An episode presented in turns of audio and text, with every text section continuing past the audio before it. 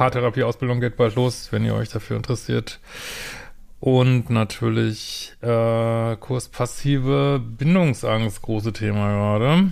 Noch nie so viel Nachfragen gehabt zum neuen Kurs. Äh, scheint ja einen Nerv zu treffen, sage ich mal. Ja, heute haben wir das gute Laune-Thema ähm, die Schwiegermutter, also beziehungsweise der Partner positioniert sich nicht richtig. Also das kann man auch nicht, Schwiegermutter kann man nicht auch aus, äh, ist eigentlich egal, ob das jetzt die Schwiegermutter ist, Schwiegerpapa, äh, Freunde, ähm, also diese ganzen Schwiegermutter-Themen gibt's viel übrigens, aber in anderen Kulturen noch viel häufiger ist so meine Erfahrung. Wenn ich mal so interkulturelle Parate. Ähm, und äh, aber wie gesagt, das betrifft nicht nur die Schwiegermutter, sondern überhaupt, wenn irgendeine dritte Person so eine riesen Rolle spielt. Ja, wenn du auch mir Fragen schicken willst, machst du über ein Formular auf Liebeschip. Lieber Christian, ich würde dir gerne meine Beziehungssituation beschreiben und dich um deine Meinung dazu fragen. Ich habe schon sehr, sehr viele YouTube-Videos in dir gesehen. Sehr schön. Lese derzeit deine Bücher und kann trotzdem nicht erkennen, was in meiner Beziehung los ist. Bist doch, hast du noch nicht den Liebescode gelesen? Das ist, glaube ich, sogar ein Teil drin über Schwiegermütter. Äh, mein Freund und ich sind seit äh, 2010 ein Paar. Mitte, Ende Null. Also ich weiß es nicht, ob ihr 20, 40 oder 80 seid, aber gut. Äh, und es lief einige Jahre ganz gut, natürlich mit Höhen und Tiefen, auch mal Zweifel. Ich würde mich als die Bindungsängstliche und meinen Freund als den Verlustängstlichen sehen. Ja, da kommen jetzt auch noch ein paar mehr interessante Fragen auf. In früheren Beziehungen war ich der Pluspol. Äh, seit wir ein Haus gebaut haben, hat sich einiges verändert. Seine Eltern leben im gleichen Ort. Die kamen oft unangemeldet vorbei und störten mich immer mehr. Seine Mutter ist sehr dominant und akzeptiert kein Nein. Stimmt ständig über andere, über die andere Schwiegertochter. Ja, du weißt ja schon, wie über dich geredet wird auch. Äh, ich würde ihr narzisstische Züge unterstellen. Gut, wir wollen ja den Kanal hier Narzissmus freikriegen mal so langsam. Aber gut, ändert ja nichts daran, wie man das nennt. Hab schon verstanden. Äh, ich habe ihn viele Male gebeten, das mit ihnen zu besprechen, aber erfolglos. 2020 bekamen wir ein Baby und ab da ist alles eskaliert. Ich habe selber seinen Eltern gesagt, dass ich mir Besuche nur nach Ankündigung wünschen würde.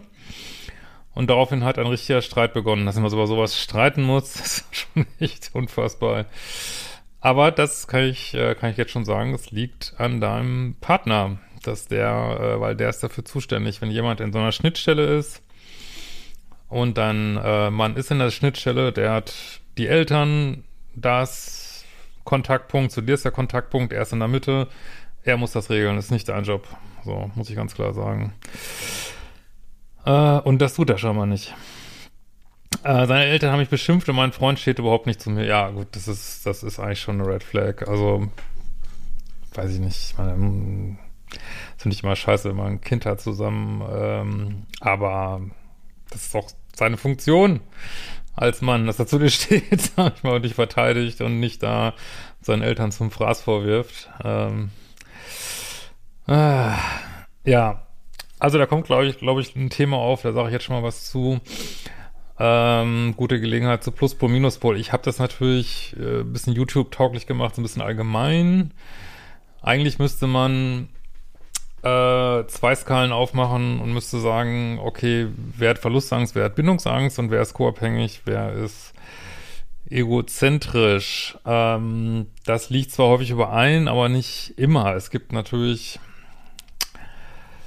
das war nicht mal extra Video zu machen, aber es gibt natürlich äh, Menschen, die eher bindungsängstig sind, trotzdem in einer co-abhängigen Rolle äh, in einer Beziehung agieren und es gibt Menschen, wo man jetzt sagen würde, boah, das ist ein bisschen, drehen sie so ein bisschen sehr um sich, sind aber gleichzeitig, äh, kommen sie irgendwie pluspolig rüber. Das ist, wird, natürlich, wird natürlich immer vereinfacht auf YouTube, weil man kann das nicht jedes Mal ähm, beim Urknall anfangen irgendwie. Aber ähm,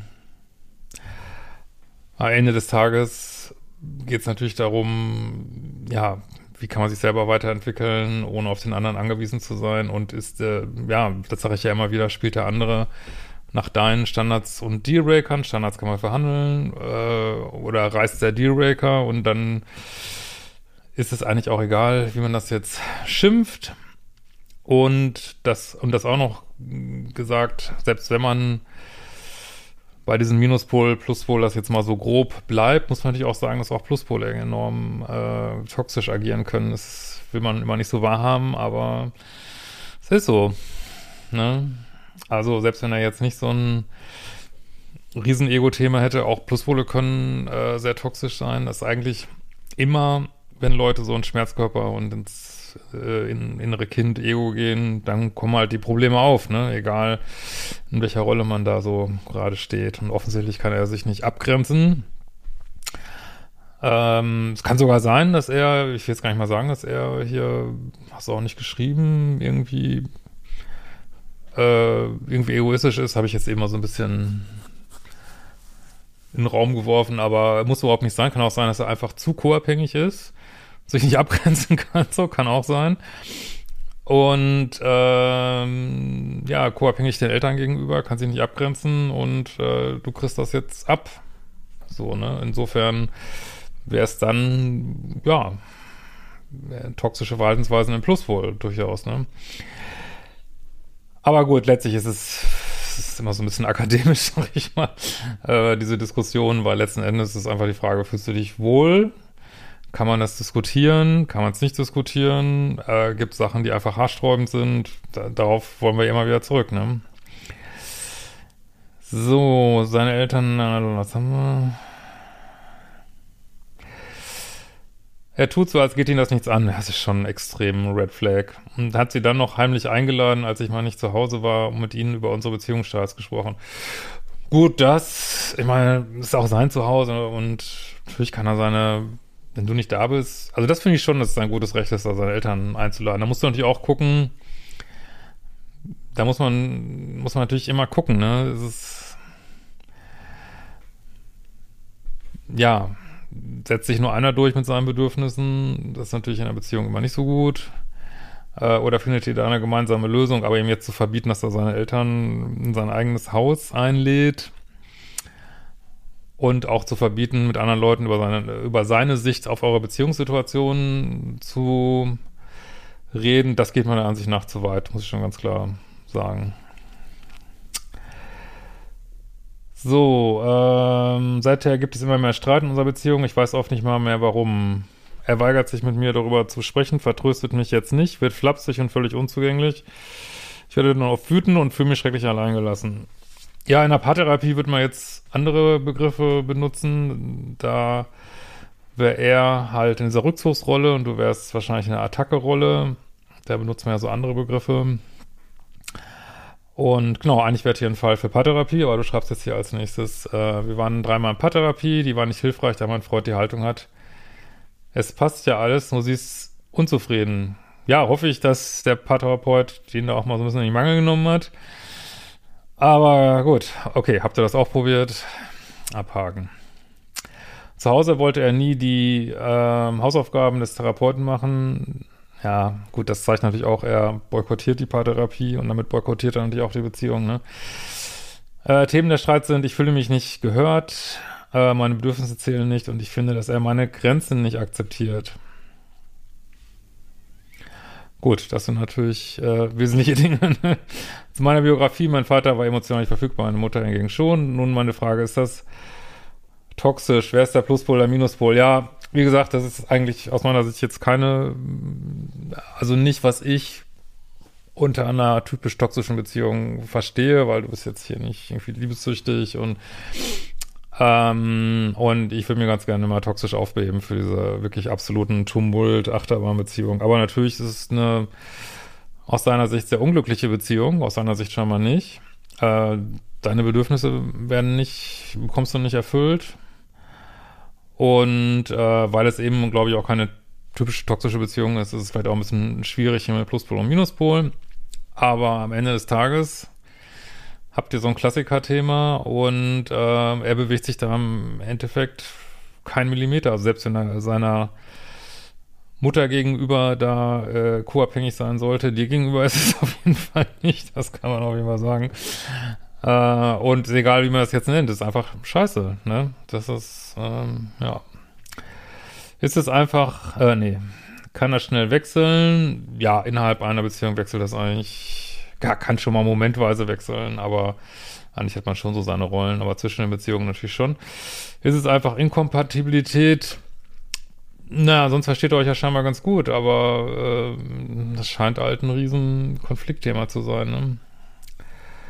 Kann das nochmal gut werden? Ja, will ich jetzt nicht ausschließen, aber ich denke, das muss letztlich jetzt du entscheiden. Also wenn, wenn ich da auf irgendwas stoßen würde und ich bin mir nicht hundertprozentig sicher, ist das jetzt ein Dealbreaker oder nicht, beziehungsweise selbst wenn es ein Dealbreaker ist, sage ich, okay, wir sind schon lange zusammen, äh, wir haben ein Kind, äh, das schmeißen wir jetzt nicht mal eben über den Haufen.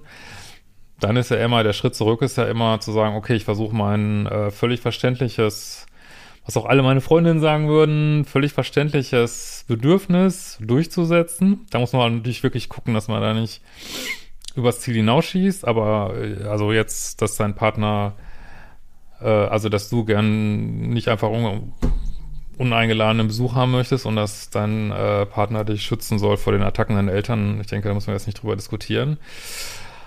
Und dann wäre eigentlich der Schritt, äh, hätte eigentlich in der Paartherapie vielleicht auch schon passieren sollen, dass du äh, eben sagst, so, also entweder oder, also entweder das hört jetzt auf oder das war's. Ne? Letzten Endes äh, muss man da mal so eine Füße im Boden rammen und äh, sich dann auch mal durchsetzen unter Umständen, weil manchmal werden dann Partner noch mal wach, aber das ist immer schwer aus einer Mail zu sagen, das musst du natürlich wissen, ob du da schon an diesem Punkt bist, dass du da ähm, weil wenn man das sagt, dann muss man es auch meinen. Wenn man dann äh, einen Rückzieher macht, äh, dann hat der Partner natürlich endgültig komplett die Macht. Also von daher macht das nur Sinn, wenn man es auch wirklich meint. Aber wenn da irgendwas ist, was mich so richtig stören würde, durchgängig immer wieder, und da äh, der mein Partner komplett blockt, dann ist es irgendwann hopp oder top. Ne, ich finde äh, die eigenen äh, Dealbreaker sind heilig irgendwie. Äh, die sind auch letzten Endes nicht verhandelbar, weil wenn wir die verhandelbar machen, dann kommen wir halt in alle möglichen unglücklichen, toxischen Verstrickungen und werden unfrei und ähm, ja, klar, jetzt kann man natürlich sagen, ja, aber